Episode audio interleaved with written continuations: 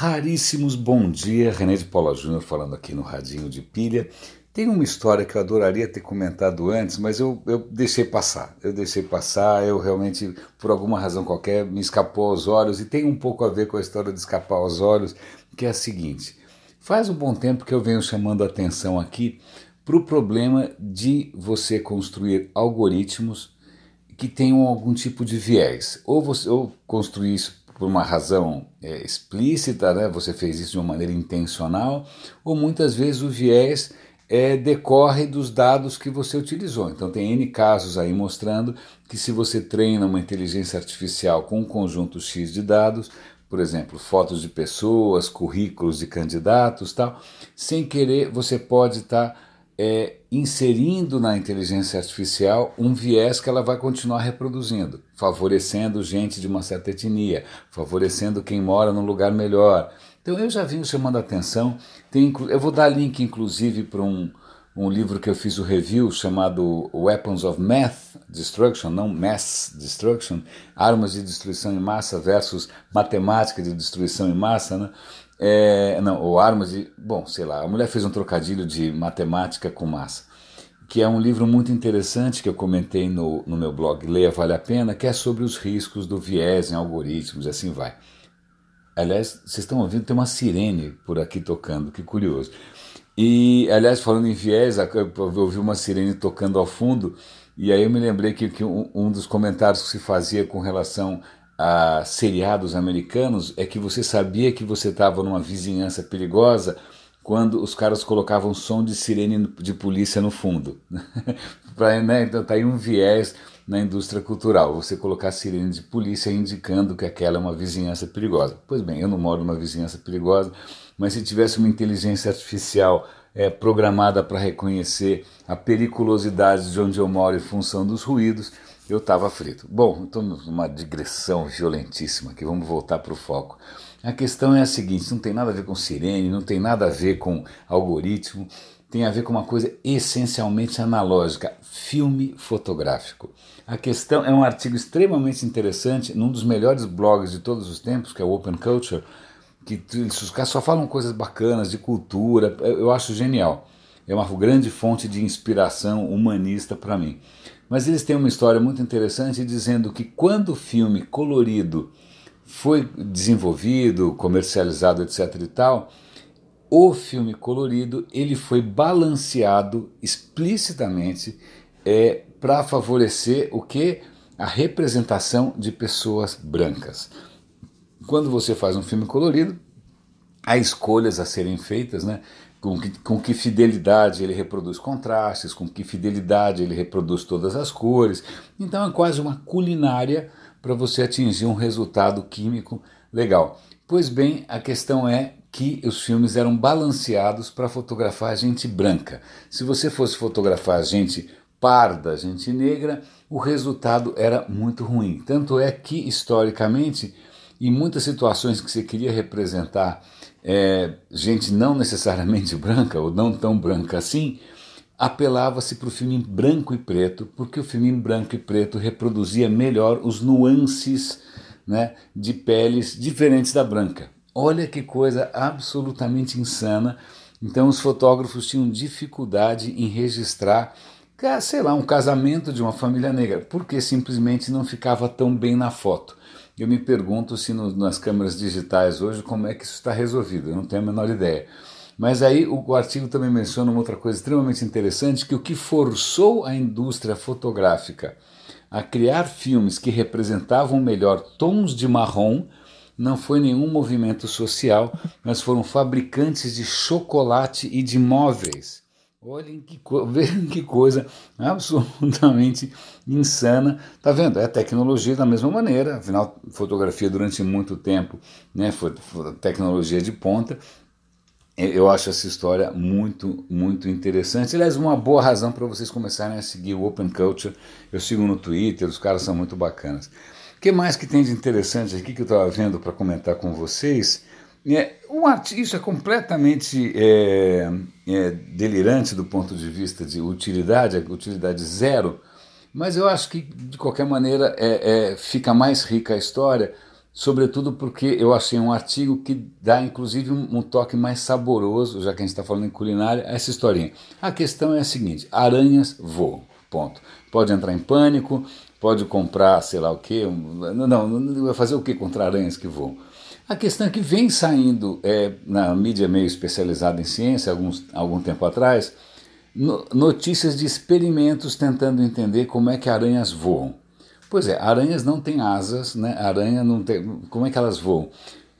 O comportamento é o seguinte: muitas aranhas é, elas sobem até a, a, parte mais alta de uma planta, elas levantam a, a, o traseiro, a bundinha delas para cima assim, soltam fios muito finos de teia e aí elas saem flutuando no ar com a menor brisa, tá bom?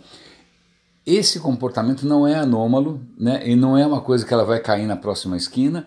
Não, elas conseguem subir quilômetros no ar e elas conseguem se deslocar dessa maneira que eles chamam de balonagem, balonismo, sei lá, como se fosse de balão, por, sei lá, milhares de quilômetros. É uma coisa insana. Aí você fala, pô, mas espera aí, ela percebe o vento, ela percebe a direção do vento, ela decide. E aí, bom, a questão é como é que ela desce. Né? Ela solta esses fios, esses fios formam uma, uma franja de fios né, que mantém ela suspensa no ar. Quando elas querem descer, elas vão cortando os fios e descem. É absolutamente surreal. O Homem-Aranha não tem esse truque, não que eu tenha visto até agora. Mas o que é mais interessante, é isso que eu queria contar para vocês, é que um artigo é, explica agora que eles estão entendendo melhor. Não é simplesmente uma questão de pegar carona no vento. Na verdade, a, as aranhas elas pegam carona na eletrostática.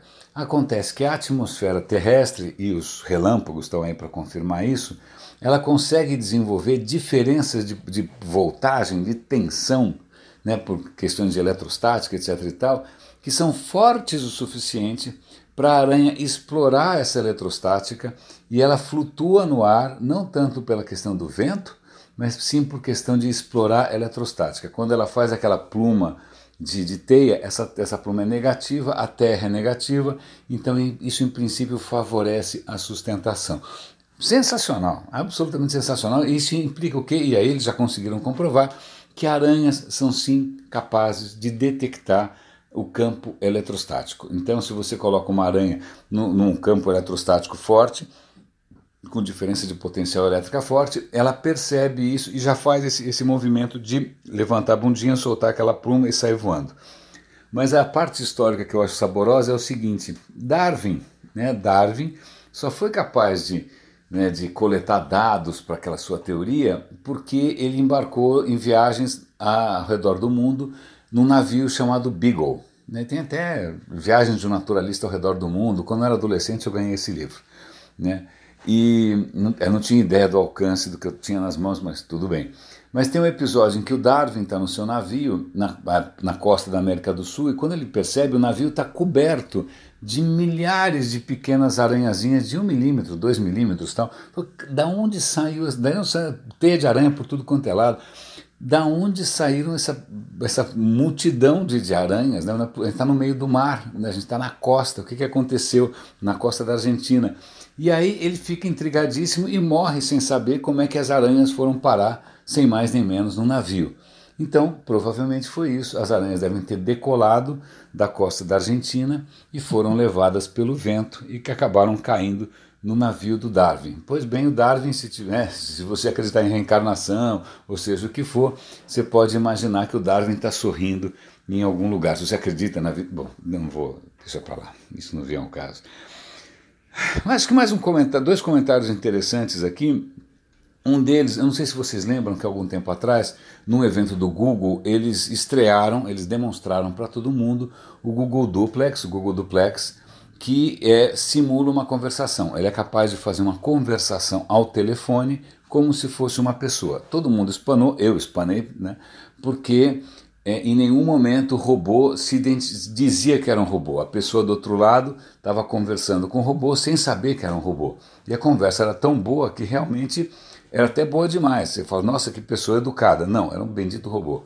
Pois bem, vou dar um link para um artigo aqui que diz o que pelo menos aponta para um impacto dessa tecnologia do Google, sabe onde? Nos call centers. O call centers é um negócio que movimenta dezenas de bilhões de dólares. no mundo inteiro, emprega milhões de pessoas na Índia, no Brasil, etc. e tal. E uma das frentes para essa tecnologia não é só ajudar você a reservar restaurantes, é simplesmente substituir um call center inteiro. Então, o, a, aquele primeiro demo do Duplex, que provocou uma reação pública bastante negativa, já fez o Google dar uma recuada nessa história, repensou, mudou a maneira como ele comunica isso. Agora vamos ver como é que ele vai reagir diante da reação. Né? Opa, ficou esquisito, né? Como é que ele vai reagir diante de qualquer é, é, coisa negativa, é, qualquer clamor público aí com relação a esse impacto social e humano, etc. e tal do desemprego que esse duplex pode provocar. Né? Eu imagino que as empresas de call center devem estar felicíssimas de economizar com mão de obra, né? como sempre. Mais alguma coisa para comentar com vocês? ah, bom, é, aquecimento global. É, talvez vou esperar um pouquinho antes de comentar com vocês. Ah, para, para, para. Não, acho que tem uma coisa só que é interessante, falando de novo em termos de imagem corporativa, já que a gente falou do Google aqui. É, tem uma história interessante que a Volkswagen está tentando ressuscitar aí a sua imagem depois dos escândalos é, em que ela se meteu por ter é, sacaneado, por ter fraudado né, exames de, de é, poluição. Né, ela, ela, ela conseguiu maneiras de fraudar os resultados ou de escapar da fiscalização e no fim os carros dela poluíam muito mais do que o do que imaginado. E agora ela está querendo que, que em alguns anos lançar um serviço de carro compartilhado 100% elétrico. Então a Volkswagen quer ressurgir das cinzas, aí, em termos de imagem pública, como uma empresa de transporte limpo, sustentável, compartilhado, de abacuá. Vamos, vamos ver se cola.